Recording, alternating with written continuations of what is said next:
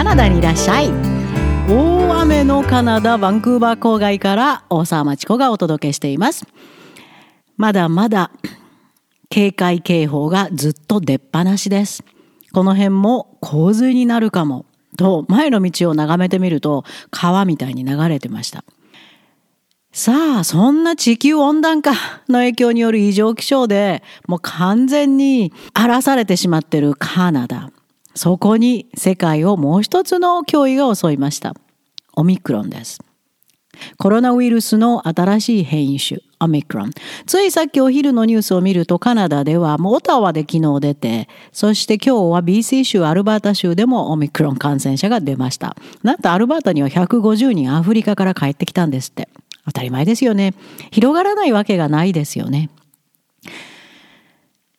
ワクチンも打ったし、国境も開き始めたし、そろそろ普通に戻れると浮き足だったその足元を見事に救うようにオミクロンが出現しました。でも普通って何でしょうね。人間が単になんか自分のいいようにうまいこと生活できればいいと思ってたことが普通だったのかな。それがそのままいかなくなったということですね。昨日のモデルナ CEO のコメントでマーケットも大混乱ですね。円が上がりましたね。クルードオイル下がりましたね。私日本から送金しないといけないので、やったーと実は思ってるんですけど、コメントとは、現在のワクチンのオミクロンへの有効性はとっても低いそうです。で、有効なワクチン開発までには数ヶ月を要するんだそうです。それでも、専門家たちは、ワクチン完全接種、そして3回目のブースターショットが今の最大の生き残る方法だと述べています。ワクチン未接種者が真っ先のターゲットということですね。まあ生物の基本を学んでいたら高校生でも予想がついたこの成り行きですね。ウイルスも生き物です。生き残るために必死で進化を続けています。ウイルスの進化と人類のこれまで蓄えてきた先人の知恵をずっと活かして進化してきた Collective Intelligence との戦いはずっと続いている大きな戦争なんですよ。長い長い歴史の中で。日本の高校生にオンライン特別授業カナダからのカナダクラブで指導中の Big History Project それを学んだらよく見えてくる当たり前のことです。疫病が出現するたびに数百万人の人類が死に絶えて、その疫病への抗体を持つ人たちが生き残り、その人たちの DNA が人類の進化を支えてきました。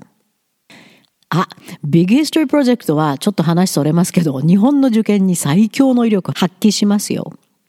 少なくとも2年以上受講した受験生たちの Reading, Writing、それと Critical Thinking 能力は空に舞い上がるように伸びました。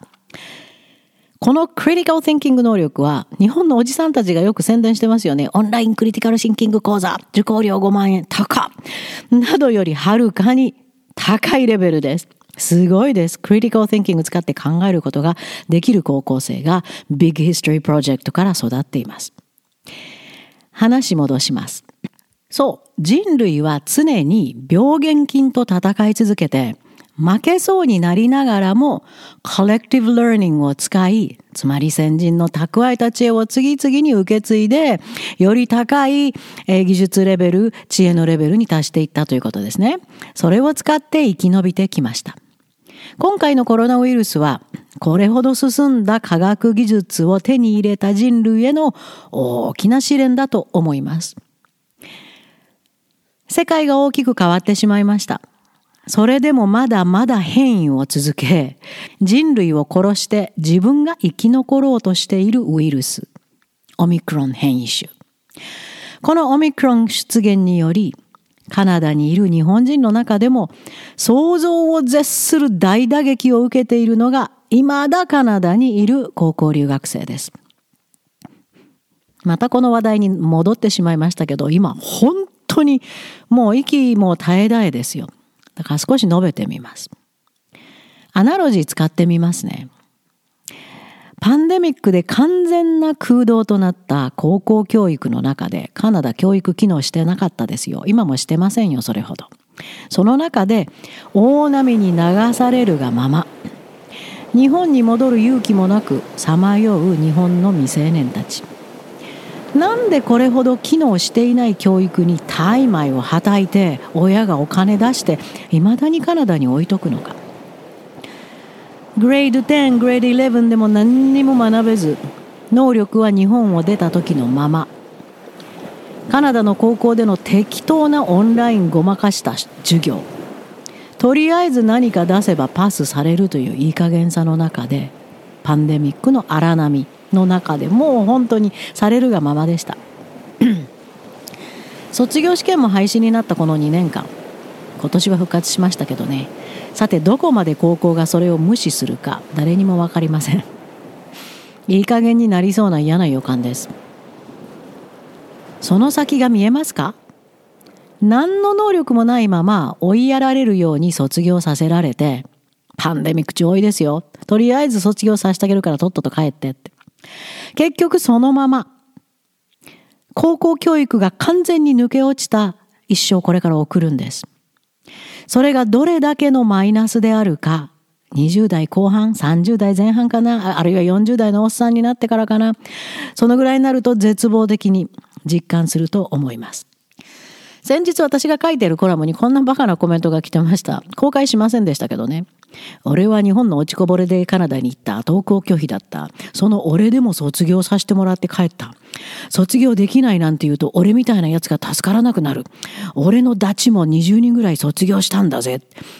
あの、パンデミック中は そういうケースものすごい多かったです。もう日本の吐きだめ、日本からもう本当に吐いて捨てられるように送られた、あの学校にも行けない、日本で箸にも棒にもかからない子たちが集められる学区があるんですね。エージェントがもうこぞってそこに送ります。その学校は喜んで受け入れます。で、その子たちを集めるとんでもない学校があります。レベル10が最高だとすると、大体3とか4とかのレベルしかない高校にその子たちが集められます。そして邪魔になると19歳になると高校は置いとけないよって言って適当な大人が行く何にもしてくれないカレッジに放り投げます。で、そこでは卒業単位も取れる、取れず本当は帰っていくんですけど、パンデミック中はさすがに学校もなんかしないとこれは後では悪評判立つと思ったのか、カナダの大人？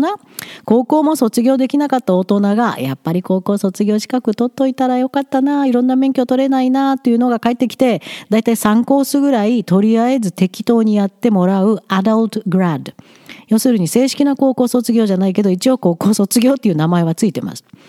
大学進学全くできない資格です。でそれをバカな留学生にボンボンボンボン使って卒業をとりあえずしたように見せて日本にたくさん送り返しました。こんな学区ありますよ。L で始まる学区です。私がよくコラムで述べてる学区です。あんたねそういうところでそんな形でお情けでなんとなく 3, 3つのコース取って卒業できたからってそれを威張るんじゃない。それが一般的だと思うんじゃない。喜ぶこと自体おかしい。あなたの人生これからどうなるの？と思ったんですけどね。話戻します。もちろん来てしまったからにはと頑張る高校留学生もほんの一握りですがいますよ。でも見ていて不憫です。足が海の底に届かないまま沖に向かって流され続けているようです。とにかくバタバタしないと溺れますから。必死ですがまあ何度足を伸ばしても海の底ははるかに下です。もう疲れて疲れてもう腕も足も動かなくなります。でも海岸に戻ろうとしても相当の力で泳がないといけません。もともと泳ぎ方も知らずにこの荒海にこぎ出したのと同じですよ。高校留学って。海岸見ても親は戻ってくるなって頑張れって顔してます。知らないでしょう。足もつかない遠い海で流されてもう死ぬんじゃないかと思ってる気持ちは。でもその子たちも戻ろうと思っても泳ぎ方知りません。また沖を見ても広い広い海原があるだけ。必死でバタバタ手足を動かしてもいつどこにたどり着けるのかわからないまま。とにかく溺れないように溺れないように必死でバタバタしてる。諦めたら沈みますからね。で SOS が来た時の私にできるヘルプはそんな生徒に浮き輪を投げてボートで引っ張ること。残念ながらボートに乗せてあげることはできません。だって宿題は自分でやらなきゃいけない。自分で学校の内容は理解しないといけないです。ロープを引っ張ってヘルプしてるということです。自分の学力は自分で基礎からやり直さないとボートにはたどり着けないです。沖にもたどり着けないです。そんな中を襲ったのがオミクロンです。オミクロンによるカナダや日本からの厳重な規制が高波となってものすごい力で向かってきています。もうもがく力も残っていないかわいそうな高校留学生が海中に没していく様子が見えるです。その他にもカナダではとんでもない規模の自然の脅威が現実となっています。大きな大きな自然の中にちょこっと存在する人間たちがカナダの実態です。人間の身勝手さにより引き起こされた地球温暖化の恐ろしい結末をまず最初に実感している国それがカナダだとも言えます。パンデミック経済により疲弊したカナダの人たちを襲った異常気象。ヒートドームものすごく暑くなりました。山火事毎年ますますひどくなってます干ばつ、プレイリーの干ばつはもうとんでもない。地面が完全にひび割れてます。井戸から水も出ない。農業大打撃を受けました。そして今回の大雨。これはこれから普通のことになると言われています。もちろん、それに備えるためにカナダ社会も大きく変わっていますよ。想像できないほど大きな変化になると思いますが、一つ言えることは、必要もないのに親が未成年を送りつける高校留学はますます歓迎されない存在となります。カナダの足手まといです。日本に置き換えたらどうですか？未曾有の危機に外国人の親が日本に高校留学させたいので面倒見てくれと無責任に送りつけたら日本の国はどんな対応をしますか？今回のオミクロンもイスラエルに続いてあっという間に外国人入国を全面禁止しましたね。そんな日本からカナダ政府が面倒見てくださいよって未成年を送り出すんですか？カナダは自分の意思でやってきた税金も払っていない外国人の高校生には何の責任もないと言明したんですよ。私がカナダクラブから浮き輪を投げて助けようとしている高校留学生の頭を押さえつけてボコボコボコっと海に沈めてしまうかもしれないのが今後のカナダ社会と人の感情の危険な変化だと考えてください。未だに高校留学を考えている方への心からの警告と思ってください。そしてガラッと変えて大学生。日本の高校を頑張って卒業したあなた、すでに脳の発達がほぼ終了したあなたたちは、泳ぎ方をよく知っています。18歳を境目に脳は相当の変化を遂げます。大人としての精神的強さもあるはず。いつでも海岸に戻る力も持っている。沖に向かって勇気いっぱい泳ぎ出す学力もある。カナダには大学からいらっしゃいというのはそれが理由です。あなたたちの未来があるかどうかもわからない現在の地球の喘ぎ。それを知る最適な場所がカナダだと思います。そのカナダであなたの未来のために学んでください。世界からの人たちと接し、人類の知恵を共有して学んでください。世界中の人類があなたの力を待っていると思いますよ。そして私もアルバータ大平原に作るエコキャビンで待ってます。カナダにいらっしゃい